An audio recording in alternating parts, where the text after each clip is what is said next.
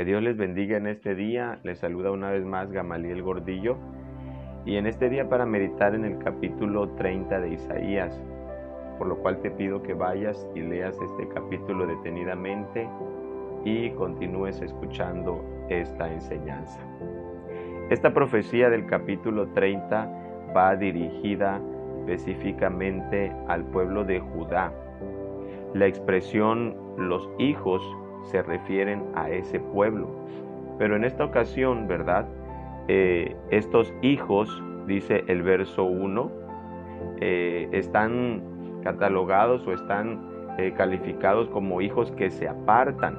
También se les puede llamar los hijos rebeldes.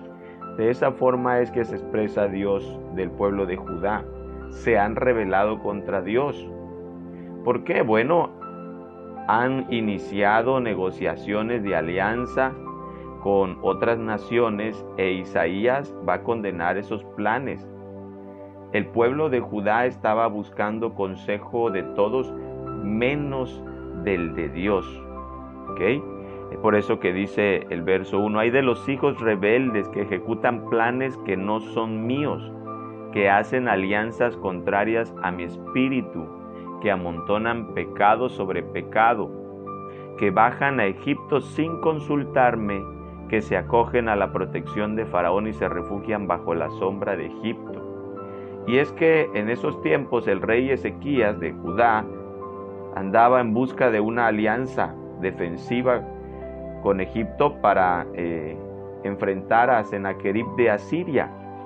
Y esto es algo que a Dios no le agradaba porque esperaba que el pueblo confiara primeramente en Él, en Dios.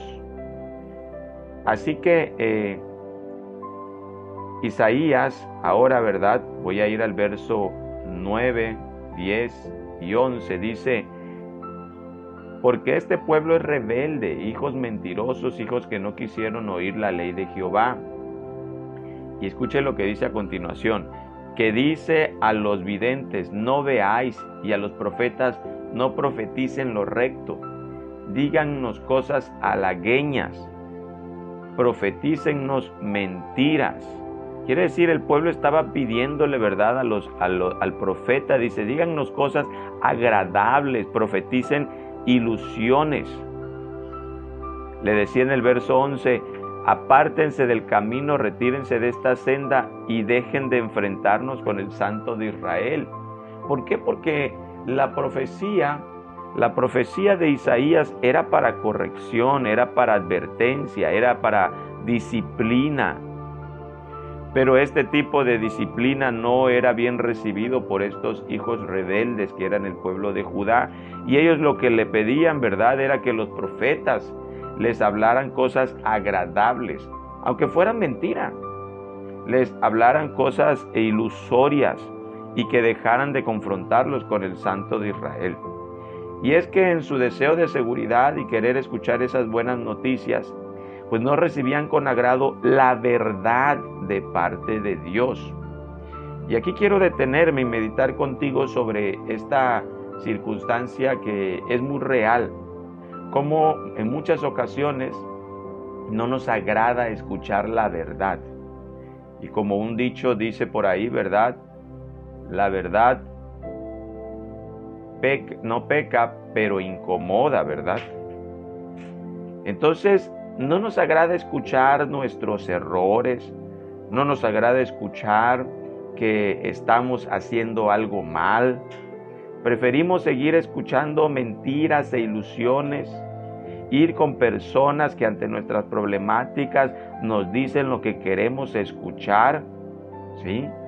Y cuando alguien quizá te enfrenta y te dice con cariño, con amor, mira, el problema eh, está en tus actitudes, el problema que estás enfrentando es simplemente consecuencia de tus malas acciones, de tus deseos egoístas, como en ocasiones también la palabra nos confronta y nos dice lo que tú estás pasando son consecuencias de tu propio pecado.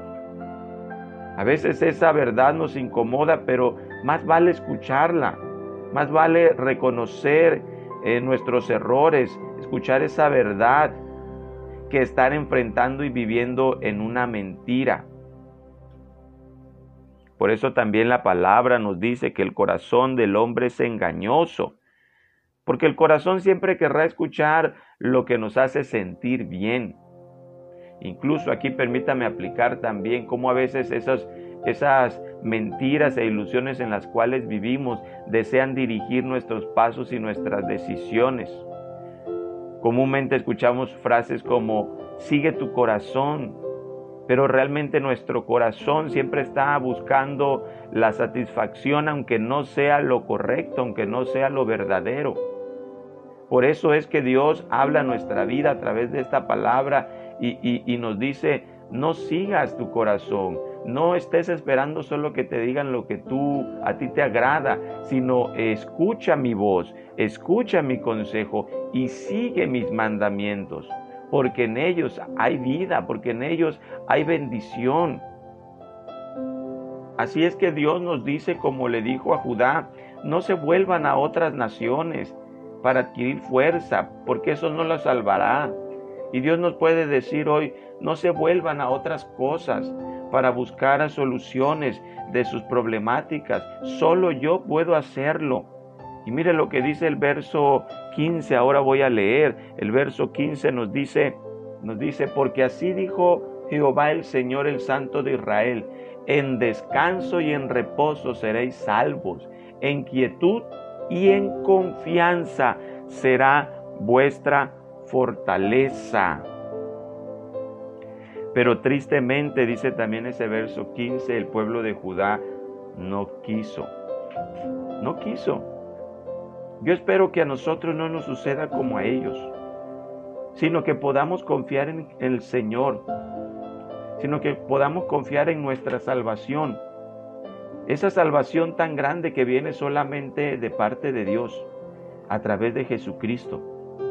Y debido a que Jesucristo ha dado su vida en la cruz del Calvario y nos ha dado vida eterna, nosotros podemos confiar en Él y permanecer tranquilos cuando las circunstancias de esta vida vengan. Nosotros podemos echar mano eh, de la paz que nos da el Señor. Nosotros necesitamos confiar en Él y no echar mano de esfuerzos humanos eh, o esfuerzos propios que si bien a veces pueden sentirse que ayudan, son limitados. Yo te invito a que no seamos en este caso, ¿verdad?, como el pueblo de Judá, que escuchemos la voz de Dios cuando nos habla a través de su palabra, que escuchemos la verdad y no nos engañemos con mentiras ilusorias que nos dan palabra que solo queremos escuchar, sino que eh, recibamos la palabra que necesitamos de parte del Señor, de esa gran verdad. Y también, hermanos, amigos, familia, que podamos confiar solamente en Jesucristo como nuestro Salvador. Dios te bendiga en este día. Nos vemos mañana.